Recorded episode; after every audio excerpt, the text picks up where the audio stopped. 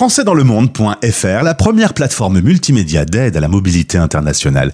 Bienvenue sur notre podcast. Je suis Gauthier Seyss et j'ai le plaisir de vous emmener à Londres. On va retrouver Florence Rebatté, mais tout le monde l'appelle Flo. françaisdanslemonde.fr Le podcast. Bonjour Flo.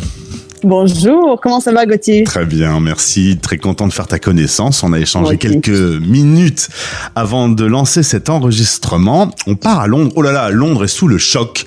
On a appris euh, un cancer pour le roi. On peut pas dire que son chemin de vie soit complètement euh, funky town, hein, ce monsieur. Non, on peut pas dire. En plus, tu sais quoi, j'habite à côté de Buckingham Palace, donc c'est l'effervescence aujourd'hui sur Londres. Ça bouge, ça bouge. Bon, avant d'arriver à Londres, si tu le veux bien, on va revenir sur ton parcours. On va entendre dans ta voix ce petit soleil du sud-ouest. Oui, de Toulouse. De Toulouse, la ville rose. Là-bas, tu as un papa qui est entrepreneur, euh, il fait des tracteurs, il vend des tracteurs et il te dit ah bah surtout ne reprends pas le flambeau. Euh, on est aussi- dans l'actualité avec cette interview. Euh, Oui. L'agriculture en France, c'est pas le futur. C'est exactement ça. On avait un family business de tout le monde, mon grand-père, son, son grand-père aussi, euh, dans l'agriculture. On vendait des, des, des tracteurs et des, des machines agricoles aux agriculteurs de la région. Et puis, ouais, mais mon père m'a dit, euh, je voulais vraiment reprendre l'entreprise, c'était mon truc, être entrepreneur. Je crois que je l'ai toujours su. Et oui, je, je pense que c'est un des meilleurs conseils qu'il m'a dit en me disant, étudie, pars, va découvrir le monde avant de reprendre l'entreprise. Et il a eu raison. Il a eu raison. Tu as écouté ton papa, tu es parti découvrir le monde. Alors tu as d'abord découvert le monde français avec le soleil de la Côte d'Azur, très sympa. Tu m'as dit, mais bon, euh, t'as eu envie de changement, tu es monté à peu, ouais. Paris, école de commerce, tu fais ton master 2, un stage chez Air France Cargo. Tout ça c'est bien, mais euh, tu rencontres euh, ton copain qui va devenir ton mari ensuite et, vous avez envie de changement. Vous partez à Luxembourg pour quatre années. Euh, le début de la vie en expat, c'était un bon souvenir Luxembourg? C'était un bon souvenir le Luxembourg. Euh, après, c'était un pays, on, on parle de ça d'il y a presque 20 ans. Oh, ça remonte, ça remonte, ouais. ça remonte. Et ouais, euh, j'ai trouvé ça un petit peu dur parce que un, un- c'est un pays assez conservateur et euh, ils aiment pas trop les Français. On a la réputation de pas être super sympa et surtout de prendre leur travail intellectuel.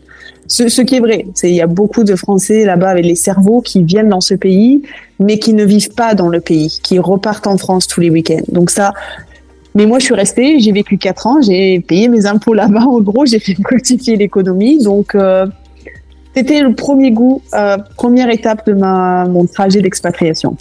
Après, il y a un petit ennui quand même. Il n'y a pas euh, Ouais. de vie, euh, de culture, par exemple. Vous décidez de prendre vos clics et vos claques et vous vous installez en 2011 à Londres. Alors là, euh, l'arrivée à Londres, euh, tu découvres que la ville est chère, que ton anglais est pas idéal, donc go to school. Ouais. c'est bien parce que tu adores cette capitale anglaise, mais bon voilà, il faut s'y habituer, il faut s'accrocher au début. Il faut s'accrocher parce qu'en fait, je pense que c'est ça aussi euh, un petit peu l'hérésie en France. C'est tu, tu fais des études géniales, tu, as ton master 2, tu es dans une des plus grandes écoles de commerce et ton anglais est assez pitoyable. Et quand tu arrives dans le pays où qui voilà où tu dois juste parler anglais et qu'en plus j'avais un bébé de six mois qui était ben, qui était malade, hein, qui chopait toutes les maladies euh, qu'il pouvait y avoir, un bébé. Et ben tu te dis ok mon anglais il est pas bon alors on va retourner à l'école on va apprendre les vraies prononciations et on va s'y mettre quoi. Après un bac plus 5, tu te dis qu'il y a quand même un truc que tu pourrais développer autour du sujet de la cuisine, parce que bah, les enfants, par exemple, euh, doivent découvrir les goûts, etc. Et bah, l'âme d'entrepreneuse va surgir, tu vas lancer en cuisine Cooking School. Alors c'est Ouais. bien parce que euh, il y a du français, il y a de l'anglais, ça plante le décor. Tu lances cette entreprise pour hum, proposer des cours de cuisine dans les écoles à des enfants de 3 à 18 ans. On peut dire que ça a fait son petit bonhomme de chemin cette entreprise. Ah, ça a fait un grand. et ouais, j'ai j'ai bien avancé sur ce, sur cette entreprise. J'ai commencé localement euh, avec des mamans que je connaissais parce que j'étais une jeune maman. Et puis j'ai commencé à travailler avec l'école de mon fils. Et puis et puis le bouche à oreille. Et puis soyons honnêtes, j'ai aussi tous les bénéfices des trois premières années ont été investis dans le marketing et la communication. Et le business a grandi. Voilà, ça fait dix ans que je suis sur le marché. Euh, sept employés. Maintenant, je suis en train d'ouvrir euh, dans différentes parties de Londres, donc c'est aussi différentes populations. Voilà, j'ai écrit un livre de recettes, j'ai fait un TV show avec Gordon Ramsay, j'ai fait différents podcasts. Donc oui, ça marche. Il faut s'accrocher. C'est dur, mais c'est c'est la chance. Je vis de ma passion. C'est une, une chance. Je sais. hey.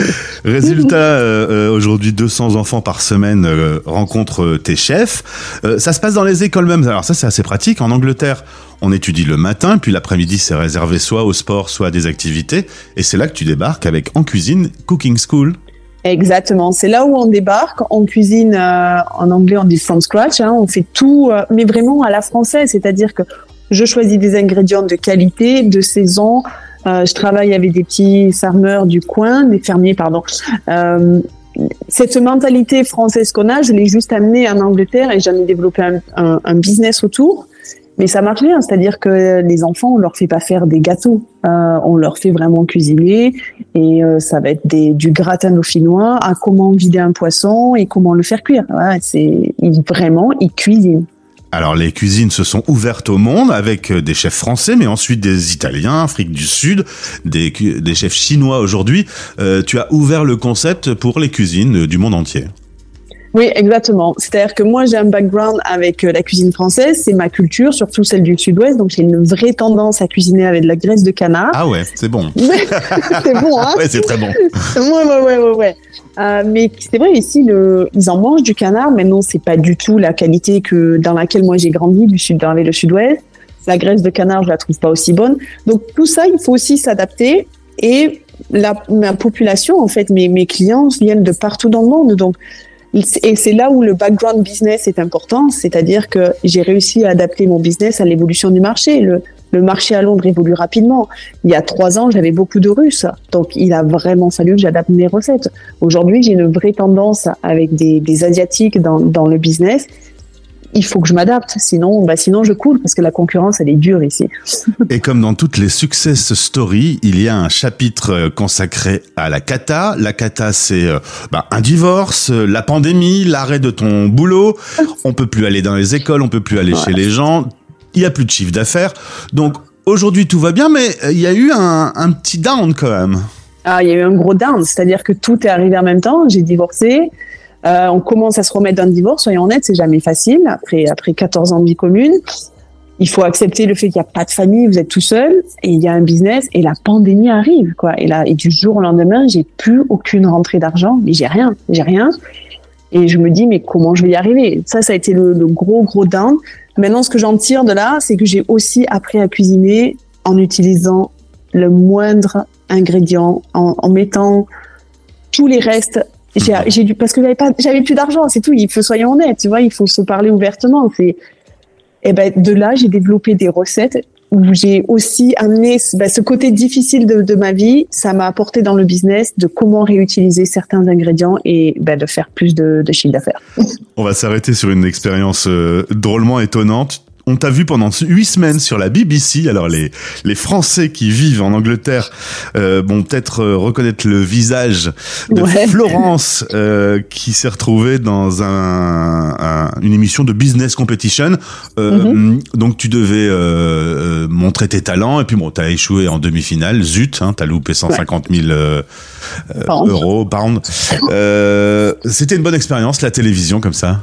Oui, c'était une, une expérience de vie. Soyons honnêtes. Je me suis dit quand ils m'ont appelé, alors au début l'anecdote c'est que quand ils m'ont appelé, qu'ils m'ont dit oui c'est Gordon Ramsay Studio, je leur ai dit eh on était juste après le deuxième confinement, je leur ai dit il y en a marre des scams et j'ai raccroché. j'ai raccroché et ils m'ont envoyé un email en me disant on vient de vous appeler, nous ne sommes pas un scam. Gordon vous a trouvé sur internet et il aimerait vous prendre dans son TV show. Oh oh c'est sérieux. ça a commencé comme ça, vraie expérience. Maintenant, soyons honnêtes, ça a été aussi dur parce qu'il y avait des Anglais de partout. J'étais, j'étais le, le, quota d'étrangers dans le TV show. Soyons honnêtes, il en faut.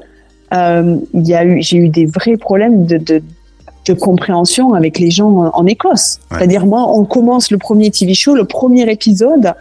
On sait pas où on va, on est dans un bus, tout est noir, on sait pas où on va. Je me retrouve en Écosse, personne ne comprend mon accent. Et moi, je ne les comprends pas. Et Gordon te dit, ouais, eh ben, tu vas cuisiner pour 35 personnes avec un open fire, donc un espèce de giant barbecue. et tu vas faire, tu vas cuire 40, euh, 40 morceaux de de- d'agneau. Et il pleuvait, il a plu trois fois ce jour-là, mon feu n'a fait que s'éteindre. C'est l'Écosse. J'ai commencé. Et je me suis dit, ça va être un enfer. Et je me suis, je me suis disputée avec Gordon devant les caméras. Et j'ai eu ce, ce cliché de la vraie française qui était en pleine révolution. En plus, quand l'émission est passée à la télé, en France, il y avait des problèmes où les, les gens mettaient le feu dans les poubelles. C'était la vraie révolution en France. Donc, j'ai commencé le TV show. On me disait, oh my gosh, c'est la vraie française, quoi. Elle est en pleine révolution, celle-là. En tout cas, euh, ça t'a permis du coup euh, qu'on te reconnaisse dans la rue quand t'allais chercher ton pain. Je suppose qu'on disait ah you are Flo. Euh, Exactement. Ça arrivait plein de fois. Alors il y a eu des bons, euh, il y a eu des bons retours. Maintenant j'ai pas souffert, mais c'est vrai que j'ai eu plus de côtés négatifs que positifs du TV show, soyons honnêtes. Il y a toujours de la jalousie. Et puis il y a tous les gens qui m'ont fait comprendre que si le Brexit avait été voté, c'était pour éviter euh, de voir des étrangers à la télé. Donc Et ça aurait été, eh ouais, ça aurait été sympa que la BBC ne mette pas. Même la BBC, ils ont reçu des des des, des emails, des lettres en disant que c'était inacceptable d'avoir mis euh, une française en prime time, quoi. Et en plus, qui s'engueule avec Gordon. Ah tu t'engueules avec lui? Bah oui, je, je- je Bah sens oui. que tu as un peu de caractère. Hein. C'est Un petit peu. C'est possible. en cuisine cooking school, découvrez le parcours de Florence en écoutant la radio des Français dans le monde. C'est Florence qui est rentrée en contact avec nous via LinkedIn. Donc si vous voulez faire la même chose, si vous voulez passer à la radio, euh, vous voyez que c'est possible. Un cas concret, c'est ce que vient de vivre Florence. Ça va, ça s'est bien passé. T'as été heureuse de C'était très bien, Gauthier. Écoute, moi, je trouve ça sympa. On se refait ça bientôt? Bah, si On va se veux. lancer une thématique. Allez. Avec plaisir. Écoute, euh, en tout cas, si vous voulez en savoir plus sur son business, si vous êtes français basé en Angleterre, euh, ben, le lien pour entrer en contact avec Florence est disponible dans ce podcast. Belle journée à toi. Have a nice day. You too. Have a nice day. See you soon. Français dans le monde.